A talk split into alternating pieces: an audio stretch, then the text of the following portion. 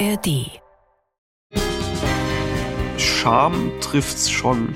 Also nicht allgegenwärtig, aber gerade wenn, wenn ich jetzt irgendwie im Umfeld von, von Leuten bin, die, gegen die ich damals so abgrundtief gehetzt habe, das, das fühlt sich schon sehr unangenehm an.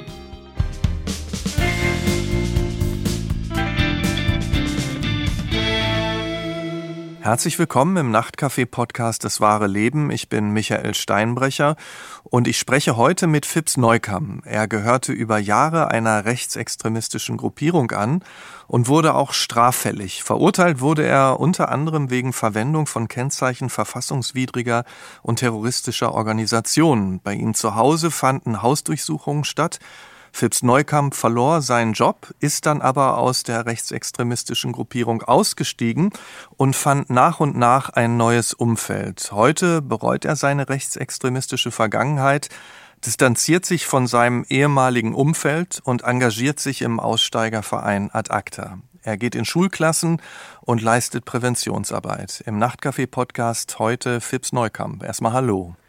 Hallo. Hallo, Herr Neukamp. Um gleich da einzusteigen, wie läuft das ab, wenn Sie in Schulen gehen? Erzählen Sie da den Schülerinnen und Schülern aus Ihrem Leben, stellen die Fragen? Wie läuft so eine Veranstaltung ab? Mm, sowohl als auch. Also ja. die Vorträge beginnen mit Arbeitsblättern. Im konkreten Beispiel haben wir da eine Geschichte, die ist mehr oder weniger fiktiv von einem Szeneangehörigen. Mhm. Und da sind verschiedene Probleme aufgelistet. Er ist verschuldet, hat keine Arbeit, hat keinen Kontakt mehr mit seiner Familie und so weiter. Und das müssen die Schüler lesen und dann erörtern wir mit den Schülern, was der für Probleme hat und welche man davon angehen müsste, um den Menschen wieder in das normale Leben zu integrieren. Welche Fragen hören Sie da immer wieder?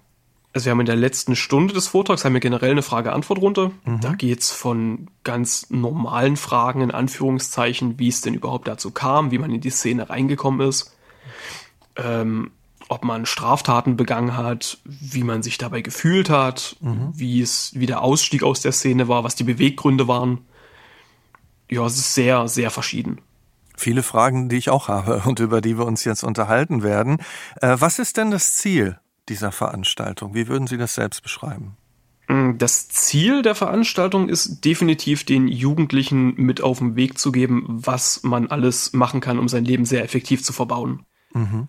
Also es ist jetzt tatsächlich kein mahnender Zeigefinger mit, mm, ihr dürft das nicht, sondern es ist dennoch noch eine Wahrung des Individuums, dass man den Schülern sagt, im Kern könnt ihr machen, was ihr wollt, sagt uns aber danach nicht, ihr hättet es nicht gewusst, wenn es schrecklich schief geht. Mhm. Und wenn Sie auf die Präventionsarbeit schauen, angenommen, Sie gehen in eine Schule und Sie merken, ah, da ist jemand, äh, ein, ein junger Mann, eine junge Frau, die auf dem Weg ist, dorthin, wo Sie waren. Ähm, Gibt es dann auch die Möglichkeit, dass Sie dann nochmal Kontakt suchen oder was wären für Sie die Impulse, dort auch über den Vortrag hinaus nochmal was bewegen zu können?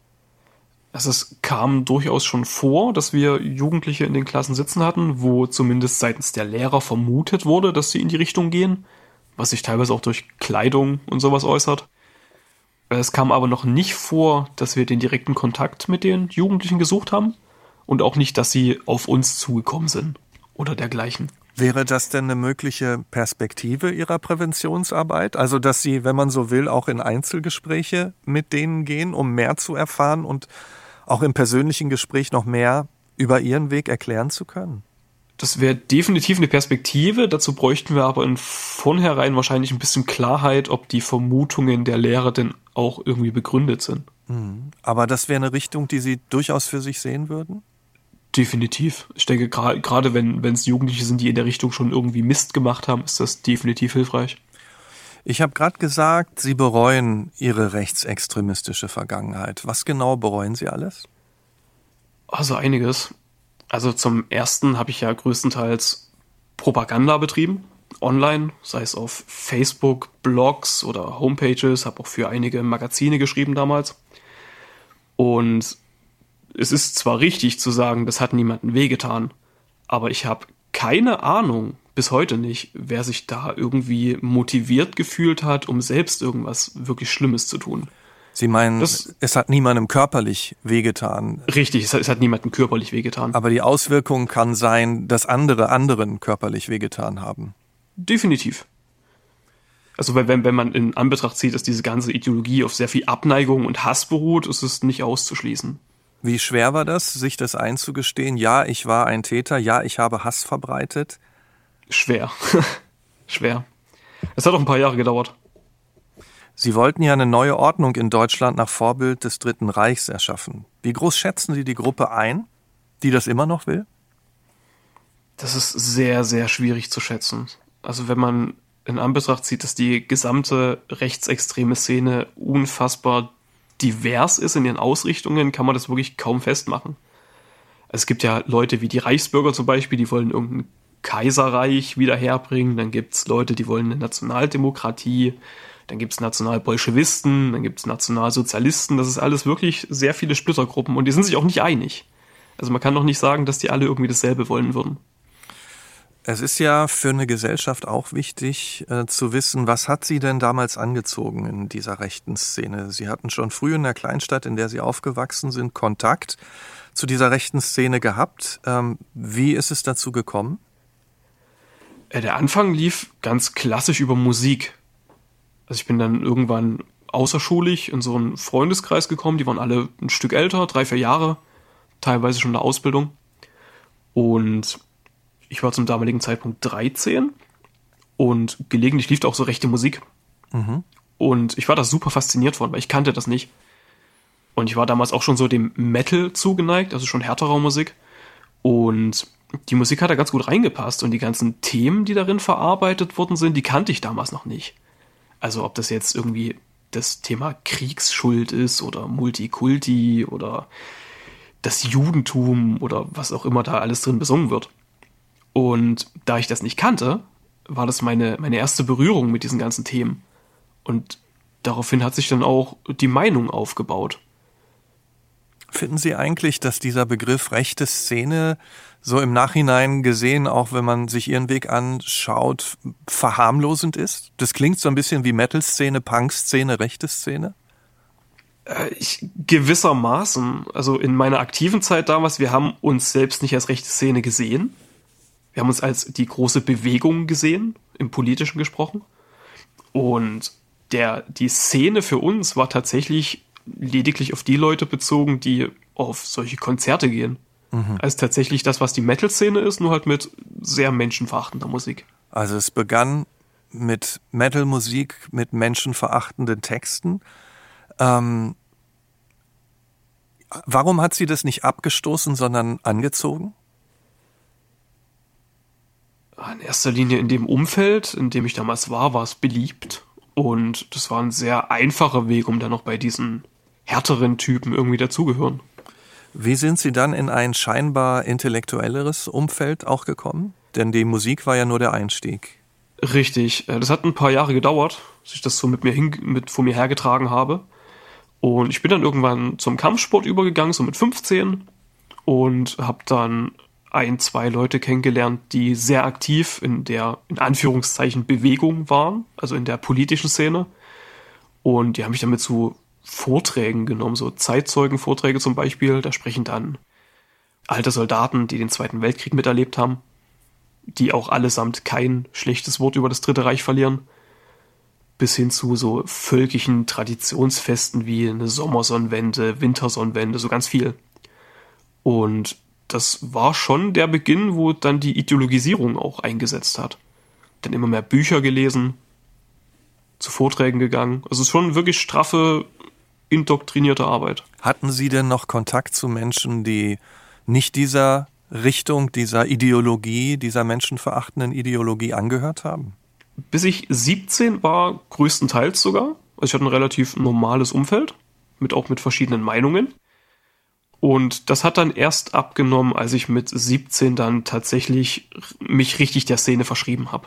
Wenn Sie dann, Sie waren ja dann später auch hauptsächlich in Chemnitz aktiv, wenn Sie da offen rechts waren in der Öffentlichkeit. Welche Reaktionen haben Sie da bekommen? In Fußgängerzonen oder sonst wo? Meistens gar keine. Also Chemnitz ist nach wie vor eine der Städte in Deutschland mit der wahrscheinlich aktivsten Szene. Und es ist dort nichts Seltenes. Also wenn man jetzt zum Beispiel irgendwie ein, T-Shirt von einer Rechtsrockband oder sowas anhat, das, das interessiert keinen.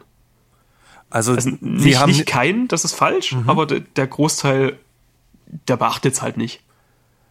Also sagen Sie, es gab keine Reaktion, weil die Menschen Angst hatten? Das klingt jetzt, wie Sie es sagen, eher danach, weil sie erst nicht, weil sie entweder das nicht interessiert oder weil sie in Teilen sogar damit übereinstimmen? Letzteres auf jeden Fall. Letzteres. Also en entweder fehlendes Interesse oder eben man kennt es und man findet es nicht schlimm. Ist der Rechtsextremismus besonders in Sachsen so weit verbreitet, dass das als gängig gesehen wird? In manchen Teilen definitiv. Sie haben dann in Chemnitz das sogenannte rechte Plenum mitbegründet. Äh, welche Ziele hatte diese rechtsextremistische Gruppierung? Äh, das, das Hauptziel vom rechten Plenum war, sämtliche nationale Gruppierungen, Parteien, Kameradschaften, wie auch immer man das nennen möchte, zu vereinen, um diese Zersplitterung irgendwie aufzulösen, dass alle am einen Strang ziehen. Das war so das, das Hauptthema der ganzen Sache. Haben Sie auch an eine Art Weltverschwörung geglaubt?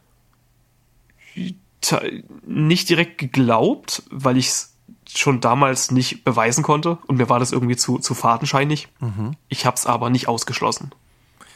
Also es ging Ihnen vor allem darum, die rechtsextremistischen Gruppierungen in Deutschland zusammenzuführen. Äh, Sie wollten aber ähm, unter anderem auch in einem ersten Schritt einen rechten Stadtteil in Chemnitz etablieren. Ist genau, den, den Sonnenberg. Wie wollten Sie das erreichen? Ähm, der Sonnenberg selber ist ein sehr linker und migrantisch geprägter Stadtteil, war früher ein Arbeiterviertel.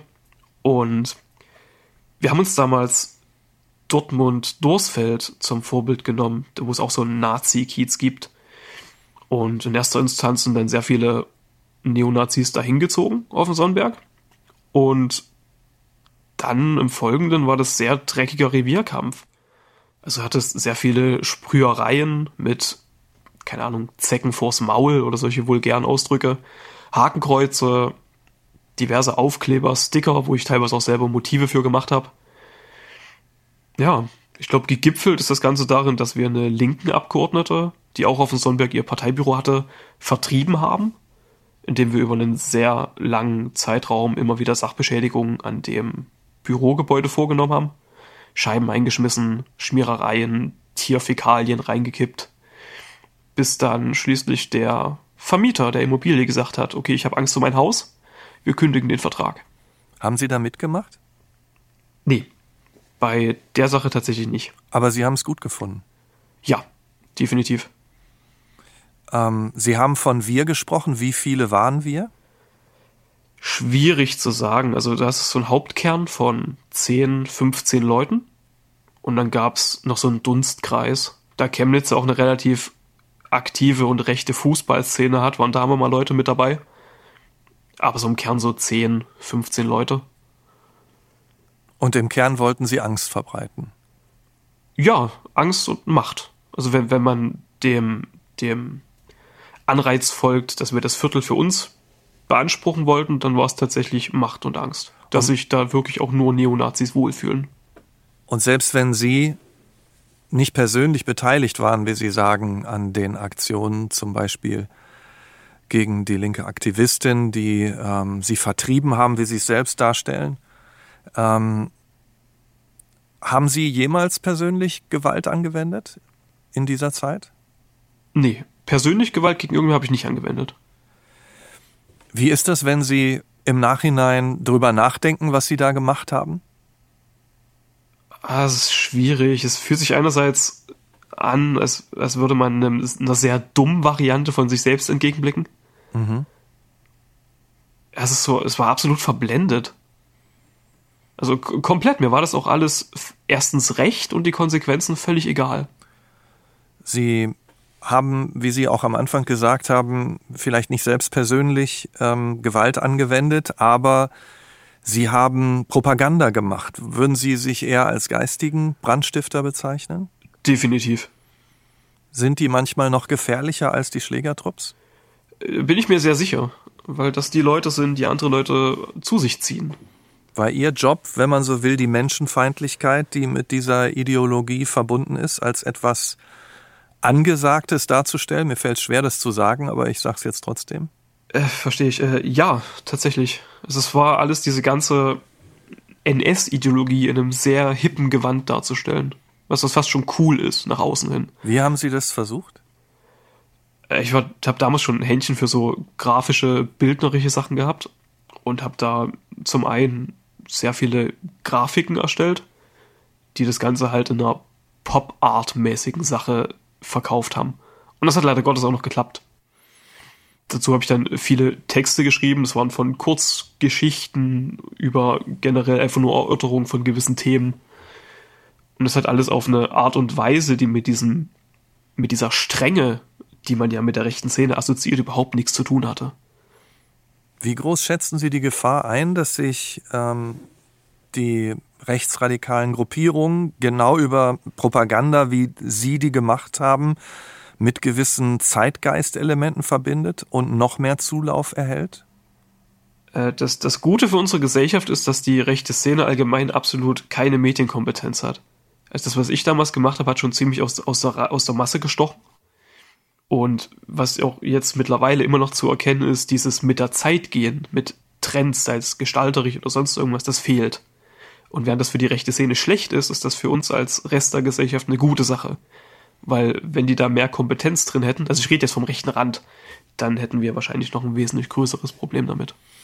Sie haben ja eine menschenverachtende Ideologie verbreitet. Schämen Sie sich eigentlich manchmal für die Taten von damals? Gibt es schlaflose Nächte oder was geht in Ihnen vor, wenn Sie daran denken? Scham trifft's schon. Also nicht allgegenwärtig, aber gerade wenn, wenn ich jetzt irgendwie im Umfeld von, von Leuten bin, die, gegen die ich damals so abgrundtief gehetzt habe, das, das fühlt sich schon sehr unangenehm an. Hat sich eigentlich in der Zeit der Pandemie dann noch mal was verändert? Sind noch mehr Menschen vielleicht aufgeschlossener der rechtsextremistischen Ideologie gegenüber geworden?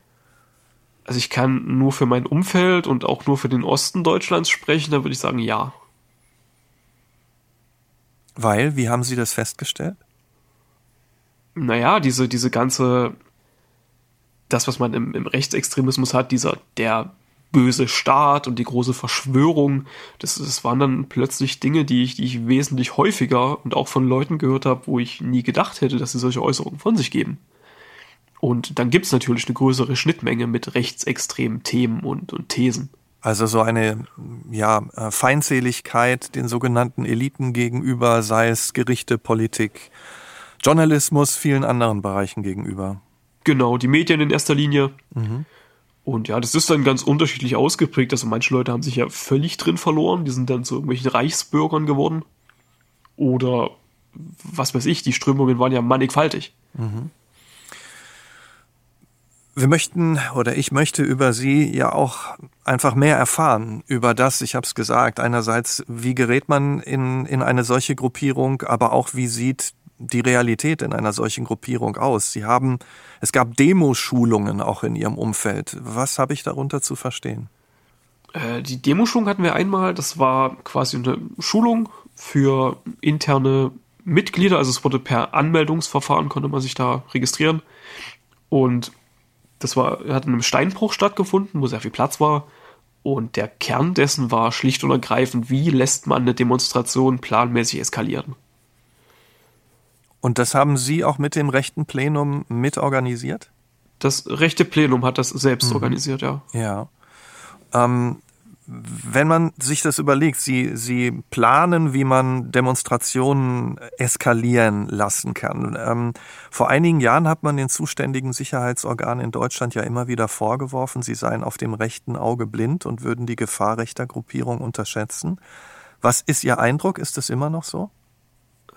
Ich bin jetzt sehr lange, was rechte Demonstrationen angeht, raus. Ich würde aber tendenziell, und das ist wirklich nur subjektiv, äh, sagen, dass es sich dahingehend gebessert hat, dass das der Staat schon härter durchgreift. Gerade auch mit, mit, mit Verboten. Sie haben zwei Straftaten begangen, für die Sie verurteilt wurden.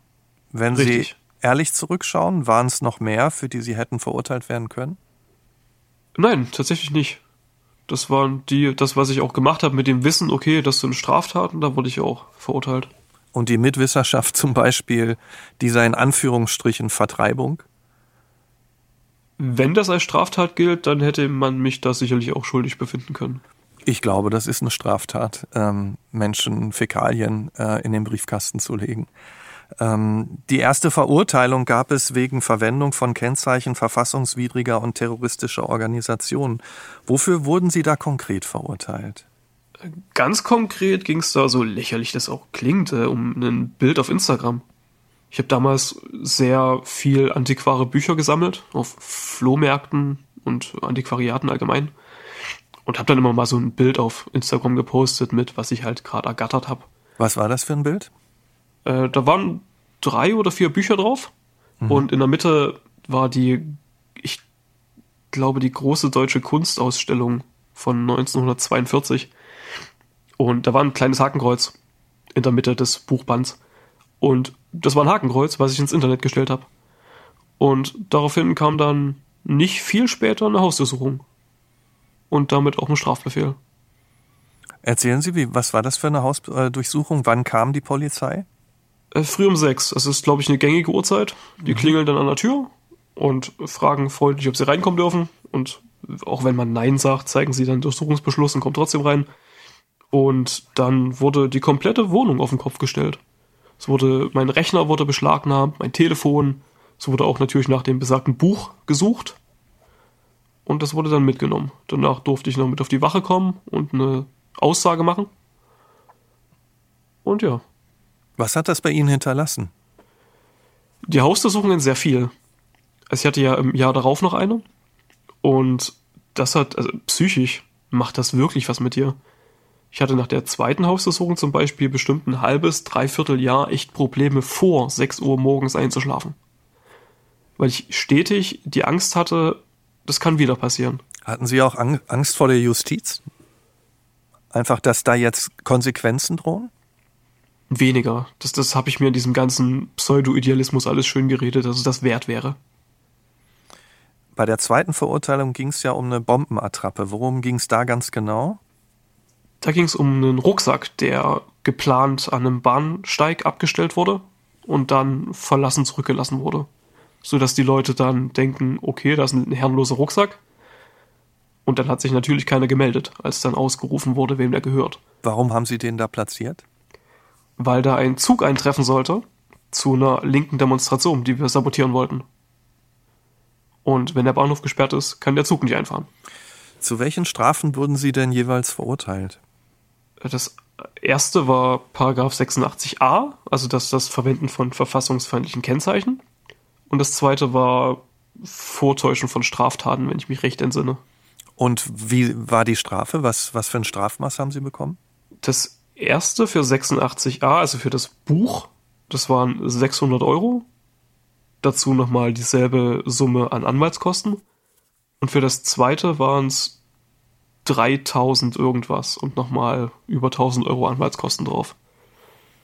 Also insgesamt so knapp, knapp 5000. Wie wichtig war das, wenn Sie das im Nachhinein sehen, dass der Staat sich in gewisser Weise in Ihrem Fall als wehrhaft gezeigt hat und eingeschritten ist? Das war das Wichtigste in meinen Augen. Mhm. Also ohne die staatlichen Repressalien hätte ich wahrscheinlich nicht den Entschluss gefasst, dass es nichts bringt. Sie wurden dann ja auch von einer Antifa-Organisation als Rechtsextremist geoutet, auch als Mitglied des rechten Plenums. Welche Konsequenzen hatte das für Sie? Also wie hat auch Ihr Umfeld reagiert? Genau, also die, mein Umfeld selbst waren ja einige davon betroffen.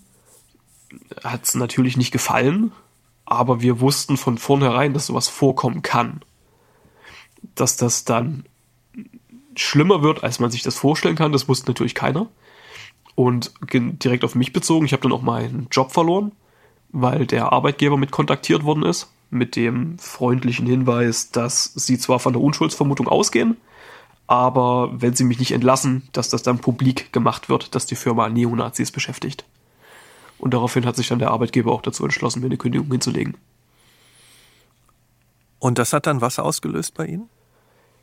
Das Outing selber nicht so viel offen gestanden war ich vor dem Outing, das war Ende 2016, glaube ich, war schon mal an einem Punkt, wo ich sehr gezweifelt habe an der ganzen Sache.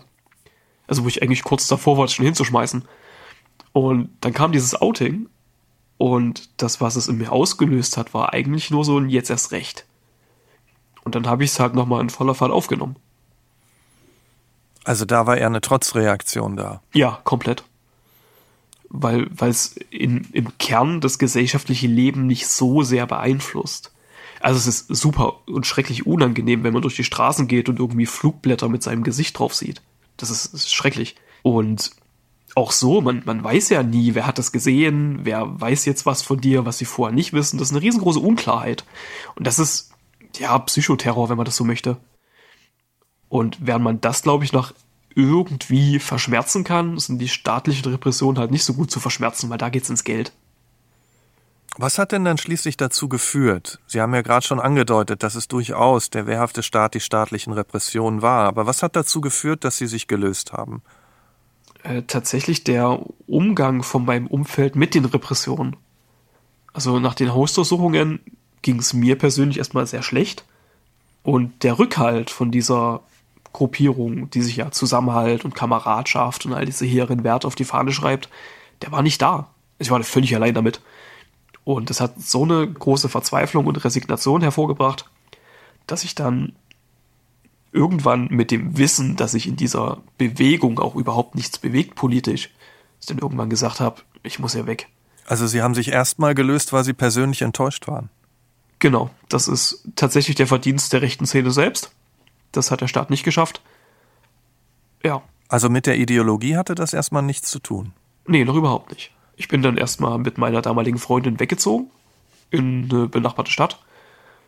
Und ja, wenn ich dort auf eine andere Gruppierung gestoßen wäre, wäre es nicht auszuschließen gewesen, dass ich mich denen anschließe. Das heißt, Sie waren enttäuschter Nazi, der sich von der Gruppe distanziert hat, aber Sie waren immer noch Nazi. Genau, das ist absolut richtig. Und ich hatte dann aber dennoch auf diese ganze Thematik nicht mehr so wirklich Lust, weil es mich, es hat mir einfach nur Bauchschmerzen bereitet.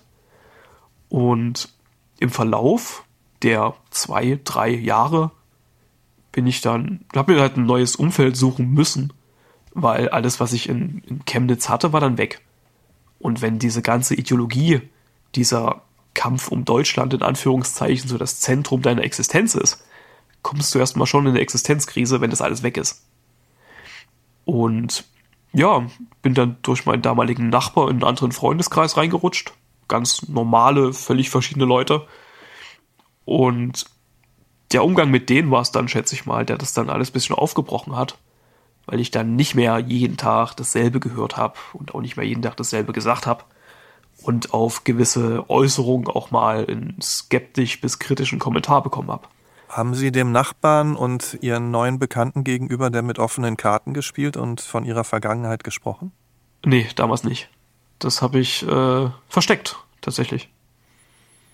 Dann, dann nochmal. Also das eine ist ja wegzuziehen, räumlich Distanz zu schaffen zu den Umgebungen und den Menschen, mit denen Sie vorher zu tun hatten. Ähm, und Sie haben dann nicht, das haben Sie ja auch gesagt, nicht mehr ständig die Ideologie täglich vor sich gehabt. Aber nochmal, wie haben Sie sich dann von der inhaltlichen Ideologie gelöst? Äh, das war ein Prozess. Also wie, wie ich gerade schon erwähnt habe, dieses äh, sich mit anderen Dingen auseinanderzusetzen und auch damit konfrontiert zu werden, hat dann irgendwann in, in Gang gebracht, dass ich gewisse Dinge hinterfragt habe. Und mir dann auch irgendwann schmerzlich eingestehen musste, dass ein Großteil dessen, was ich die letzten zehn Jahre felsenfest geglaubt habe, auf absolut tönernen Beinen steht. Und es ist dann nach und nach und immer weiter gebröckelt, bis ich dann irgendwann einfach wirklich gar nichts mehr damit verbunden habe. Sind Sie dann in dem Prozess auch immer wieder selbst erschrocken vor sich selbst? Ja, definitiv. Gerade als ich dann die Zeitschriften, die ich vorhin mal kurz angesprochen hatte, für die ich ein paar Artikel geschrieben hatte, die hatte ich immer noch im Keller. Und die sind mir dann bei, als ich dann aus der Stadt, wo ich hingezogen bin, weggezogen bin, sind wir die dann mal wieder in die Hände gekommen und das dann mit Abstand zu lesen, das ist schon hart, sich in, in diese Rolle zurückversetzt zu fühlen das ist schon, ja, erschreckend, ja, das trifft. Sie haben sich zu Beginn ähm, sehr bedeckt gehalten und Ihren neuen Bekannten nicht erzählt, ähm, was war. Hat sich das irgendwann verändert? Haben Sie irgendwann zu mehr Offenheit auch Ihnen gegenüber gefunden? Ja, Schritt für Schritt. Also wenn, wenn dann solche Thematiken wie direkt Rechtsextremismus aufkamen, habe ich dann irgendwann, Jahre später, habe ich dann langsam mal Luft damit gemacht. Während auch einzelne Leute auch das, auf das Outing gestoßen sind irgendwann, was sie mir gegenüber aber nicht angesprochen haben. Das habe ich erst im Nachhinein erfahren. Also ich schätze mal, die wussten es wahrscheinlich eher von anderen als von mir. Wie wichtig ist es Ihnen heute, sich auch nach außen ganz klar zu distanzieren? Sehr wichtig. Geht es da auch um berufliche Nachteile, die Sie nach wie vor fürchten? Auch. Also ich bin ja neben, nebengewerblich als Fotograf tätig. Und da hatte ich letztes Jahr erst einen sehr großen Shitstorm auf Twitter, weil ich eine Reportage für die NZZ über den Krieg in der Ukraine bebildert habe. Und ja, da gab es einen riesengroßen Shitstorm, wo auch wieder alles rausgekramt wurde, was ich die letzten Jahre gemacht habe und das alles in diesem Neonazi-Frame. Und selbstverständlich äh, reagiert man da als Verlag auch nicht allzu positiv, wenn solche Meldungen kommen. War Ihr Fehler, sich nicht vorher schon eindeutig distanziert zu haben? Ja, absolut. Also verstehen Sie die Reaktion und die Skepsis all derer, die, die sich entsprechend geäußert haben? In gewisser Art und Weise ja, aber das auch noch nicht allzu lang. Also zum damaligen Zeitpunkt habe ich mit völligem Unverständnis reagiert, weil ich ja schon seit sechs Jahren überhaupt nicht mehr aktiv in der Szene bin. Dass äh, Stille, und ich habe mich ja einfach nur in Stille gehüllt damit, dass es keine Änderung bedeutet, das ist mir erst später klar geworden. Sie haben sich aus der rechtsextremistischen Szene gelöst. Müssen Sie eigentlich mit Racheakten und Bedrohungen rechnen? Äh, ich weiß es nicht. Also ich bin ja, wie gesagt, nebengewerblich tätig. Ich habe eine Homepage, meine Adresse steht im Internet. wenn das jemand wollen würde, könnte er das sicherlich tun. Aber bisher bin ich da Gott sei Dank verschont geblieben. Das liegt aber auch zum größten Teil daran, dass ich die Gegenden, wo viele meiner alten Weggefährten anzutreffen sind, einfach meide. Begegnen Ihnen die Menschen heute noch mit Misstrauen, wenn sie hören, an was sie geglaubt und was sie getan haben? Teilweise ja. Also ich habe äh, entfernte Bekannte über drei Ecken aus sehr linken Umfeldern, die wollen auch nichts mit mir zu tun haben. Nochmal, können Sie das Misstrauen verstehen? Wenn ich mich nicht dazu äußere, ja. Mhm. Aber ich denke, für mein Verständnis, nachdem ich mich dazu äußere, könnte man das schon lösen. Aber das liegt bei jedem selbst. Mhm. Also wenn jemand sagt, ich vertraue dir nicht, dann bin ich fein damit. Genau, das wird der Punkt sein, ne? Denn es, es könnten ja auch Leute denken, ähm, naja, der hat früher Marketing gemacht, ne? Der weiß, äh, wie man Dinge darstellt. Vielleicht stellt er sich ja jetzt nur so dar, weil er sich im Leben Vorteile davon verspricht. Wie zerstreuen Sie solche Bedenken? Äh, das sind tatsächlich nicht die Bedenken, die mir entgegenkommen. Mhm. Das, was ich jetzt im Großteil gehört habe, wie, war so Dinge wie, der hält sich bedeckt, der will die linke Szene infiltrieren oder sowas. Mhm. Also das dann schon eher, aber da kann ich halt, hm, ja, was soll ich denn da sagen? Es stimmt halt nicht. Ja. Sind Sie denn heute in einem neuen Leben angekommen? Ja, durchaus. In einem sehr guten sogar. Was machen Sie heute? Wovon leben Sie? Äh, ich bin hauptberuflich sitze ich lustigerweise in der Marketingabteilung für ein Industrieunternehmen. Da bin ich für Produktfotografie und Werbevideos und derlei Dinge tätig und nebengewerblich bin ich auch noch als Fotograf und Künstler aktiv. Hat Ihre Vergangenheit denn bis heute berufliche Auswirkungen? Ja, also es gibt durchaus, gerade wenn ich Kaltakquise betreibe und potenzielle Kunden anschreibe, in meinem Nebengewerbe unter meinem Klarnamen, hm. gibt's durchaus Leute, die dann einfach mal fix googeln und dann sehen, oh, da wollen wir lieber nichts mit zu tun haben. Äh, Sie haben es gesagt, Sie arbeiten ja auch als Fotograf, fotografieren Proteste, waren auch in der Ukraine und Ihre Bilder wirken teilweise auch sehr brutal und martialisch. Was fasziniert Sie an diesen zerstörten und zerstörerischen Motiven? Die, die Gewalt, schätze ich mal. Also die, dieses absolut übertrieben krasse, was so unfassbar weit weg von unserer Realität in Deutschland ist. Weil das natürlich zum einen eine andere Welt für uns ist, aber es findet halt dennoch irgendwie nur 1000 Kilometer abseits statt. Also das heißt, die, Sie haben eine Distanz zur rechtsextremistischen Ideologie, aber die Faszination für Gewalt ist geblieben? Die Faszination für Gewalt ist definitiv geblieben, aber wesentlich differenzierter. Was heißt das? Während ich damals davon ausgegangen bin, dass es durchaus gerechtfertigt ist, der Gewalt auch so zu frühen, sehe ich das heute völlig anders. Also mein, meine Faszination für Gewalt besch beschränkt sich heute komplett nur auf die Ästhetik dahinter. Und das auch im besten Fall nur nachgestellt, wenn es anders geht.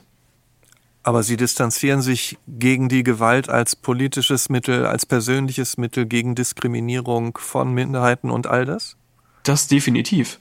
Also ich finde auch, auch wenn ich äh, jetzt zwei Exkurse in die Kriegsberichterstattung hinter mir habe, ich hasse Krieg. Es gibt nichts Abstoßenderes. Aber ich, ich, ich kann mich nicht lösen. Das ist irgendwie eine, eine mhm. Faszination, die, die ist da und die greift mich. Und ich denke, dass ich damit auch in, zumindest was mich angeht, rüberbringen kann, wie Krieg wirklich ist. Nämlich brutal und abstoßend. Was ist, wenn Sie Kritik bekommen, was ja auch der Fall war, Sie haben es selbst gesagt, im Rahmen dieser Arbeiten? Wie gehen Sie damit um?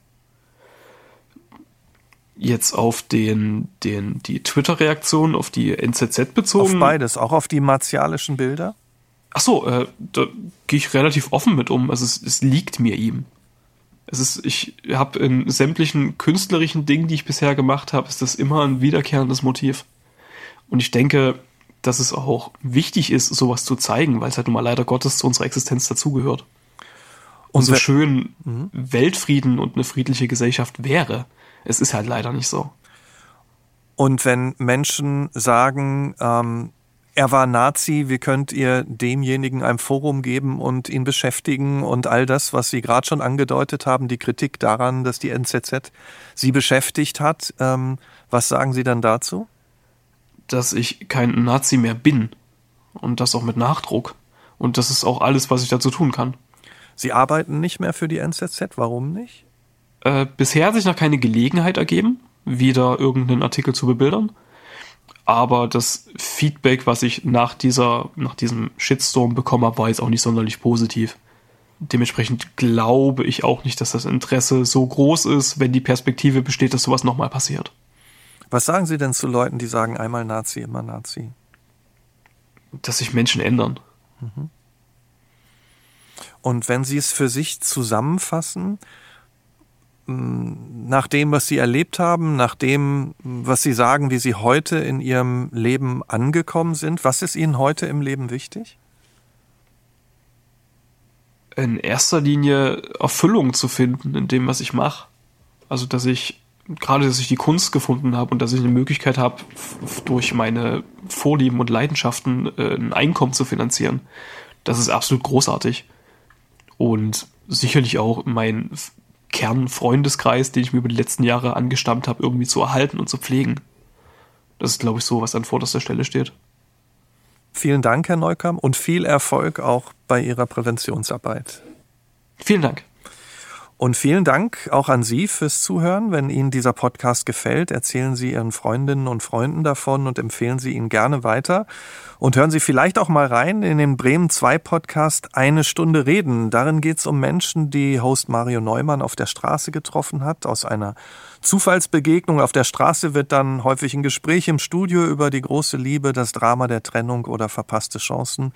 Eine Stunde Reden gibt's jeden zweiten Mittwoch in der ARD Audiothek. Bis bald hier im Nachtcafé Podcast Das wahre Leben. Ich bin Michael Steinbrecher. Wir hören uns.